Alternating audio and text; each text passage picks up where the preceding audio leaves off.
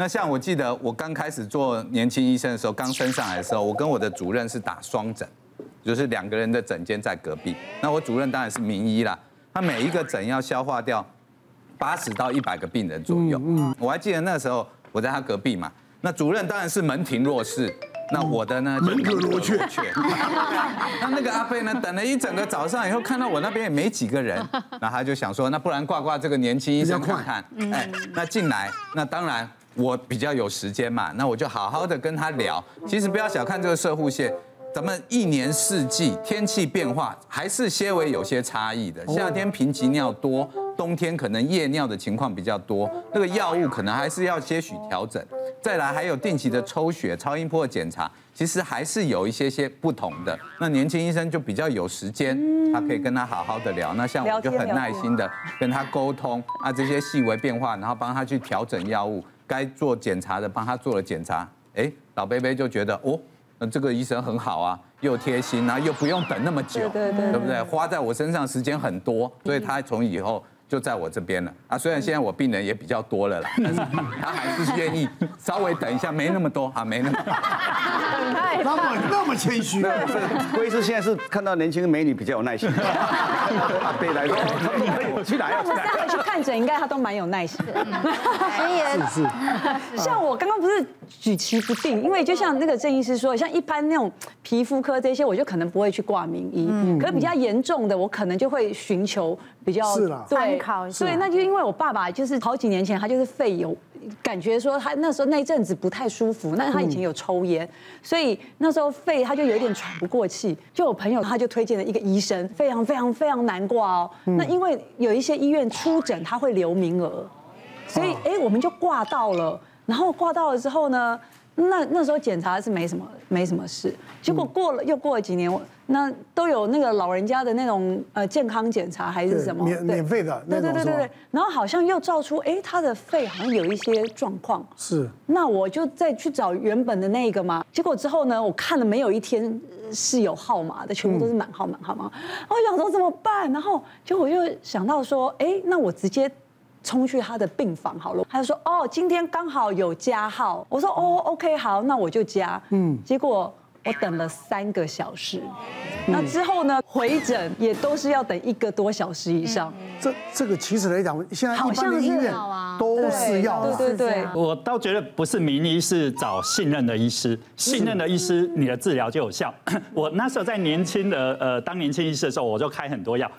我现在稍微有一点名气之后，病人越来越多，我发现我开的药越来越少，但是病人的效果越来越好，他们肾功能越来越进步。那我我我这后来我真的搞不清楚为什么。我后来终于理解了，因为我年轻的时候讲话叫他们要运动、要饮食控制、要什么，他们根本不理我。可是我现在讲，我现在讲话，他们真的很乖乖会运动，药物是照常的吃。我以前开药，他们可能真的不见开十种药，他搞不好只吃两种。他现在每一种都听我的话吃，所以效果就好。所以我觉得是要找信任的医师哈。对。但我现在最辛苦的是什么？我缺少时间。好，那因为我我的呃我的开的那个诊是在晚上哈，那六点看到九点，三个小时。那我是内科医师，内科医师最怕的是出诊。你知道出诊是你完全没有看过，你要从头问他的疾病史。内科的疾病史是很复杂的，有心脏病、糖尿病。然后所以呃我呃我限制五十个，但是病人如果到现场。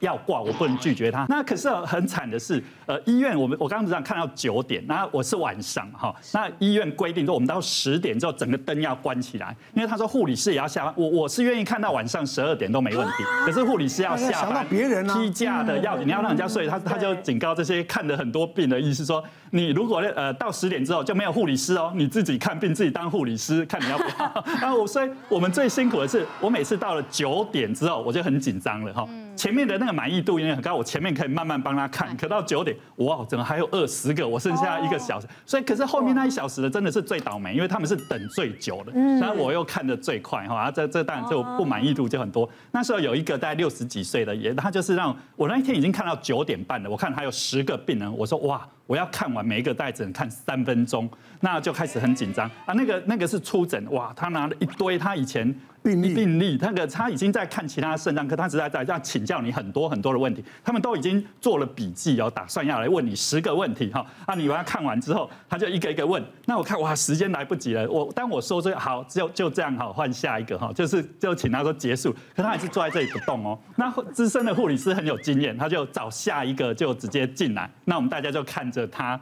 他还是不动哦，然后最后他终于跟我说：“洪医师，我从新竹坐高铁，然后等一下坐夜车回去，我在那边等了三个多小时，你让我多问一个问题都不行吗？那我觉得很蛮对不起他，我我真的感同身，如果是我，我也会有这样的想法。所以后来我就拿了很多很多的卫教资料，我说这些资料都是我亲手呃印出来的，每一个字都我写，你就回去好好参考。那如果有什么问题，随时可以上网再问我一下，那他才稍微满意的回去。是的，我我觉得一任何一个医。医生再怎么样的名义，还是需要时间呐。没有时间真的不行。对，我我跟你讲啊，我最能够感受到嘛，就是那护理师跟到这种哦，医生病人多的人，比如说早上都大概都一般的医院都到八点半开始看诊，看到十二点嘛。那吃饭大家吃饭要休息啊。对。我跟你讲，常常都看到十二点半一点。一两点。你像那那个护理师，每天都要哎，讲真的都是不正常的饮食，对对不对？然后呢，都有都有还要超班呐。嗯。嗯。所以真的很辛苦，所以跟到民意的护理师啊，民意他没办法啊，因为他有这么多病人嘛，护理师也没有啊，也没机会变名护理师。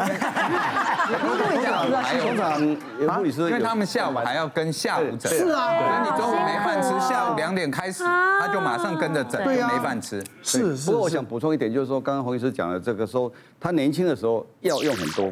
现在越用越少。对，我想引用一个名人的话，有一个人叫 William Osler，我们的海服刀就用它的原理，就是说治疗应该让伤害更小，所以说小伤口比大伤口更好。那他有一个一句话，就是他讲说哈，一个好的医生应该要设法尽量不要用药。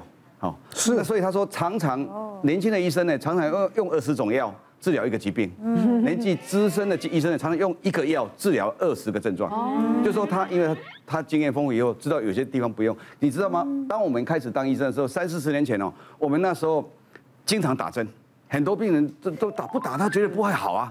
那医生也觉得说打个针，哎，尤其诊所还可以收费高一点呢。所以那时候一百个病人搞不好打针打了二十个，现在一百个可能打没有两个。嗯，那其实一样是这个病啊。那健保制度也是越来越好。如果像美国这样子，我们看病不是一百一两百块台币，而是一两百块美金的话，我相信他他一说好没关系，你就给我一小时看四个就好，十五分钟看一位。是，那那这样的状况就不一样。那那你又就有很多配套措施。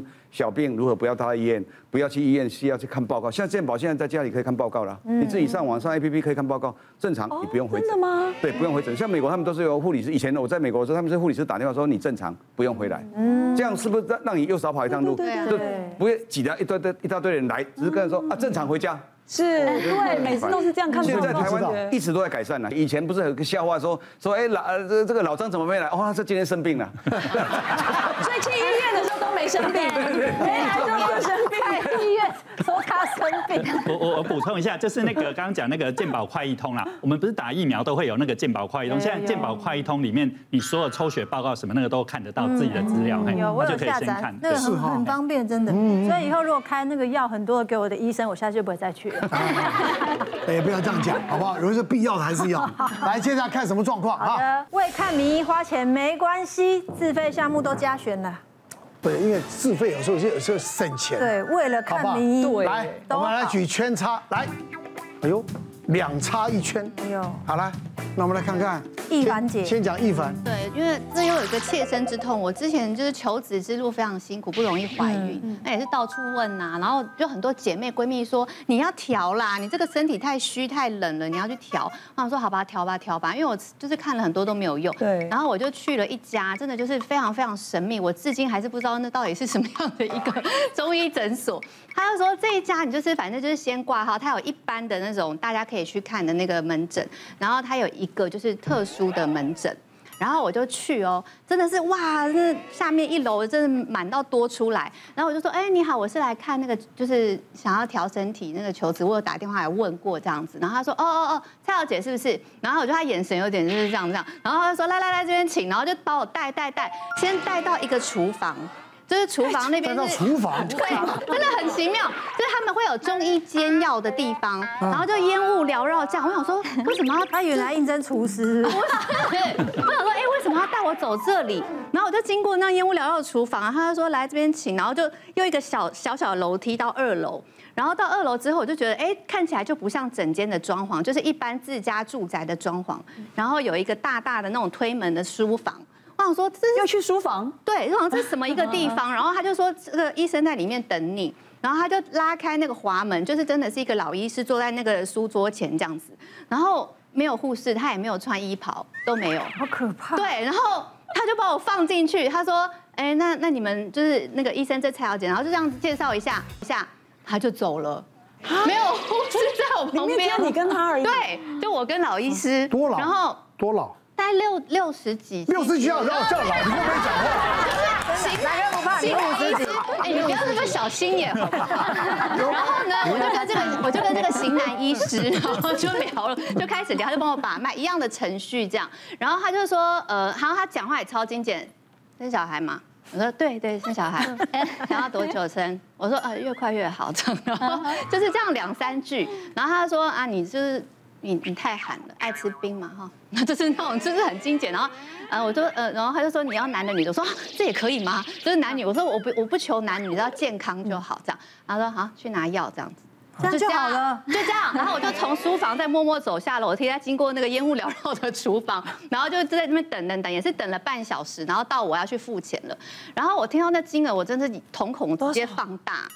他就因为我看到我隔壁就是大家在领药嘛，那就几百几百这样子，对，然后我心里就比较安心，因为我觉得刚刚那个通道实在太奇怪了。然后到我的时候，他就他就突然变很小声哦，他说：“大姐，你那个药啊，哈，你要先拿两周的份啊，我先收你两周的钱就好了。”我说：“哦，好，那是多少？一万。”一万，然后我就想说啊，哦，然后我说那我去领个钱，因为我根本没有预料到我要付这么多钱，因为我太我太想要知道那个效果怎么样，一时间对，我就去便利商店，然后领了钱，他说现在不能拿，因为我们要帮你煎，啊，你就是几天之后再来这样子。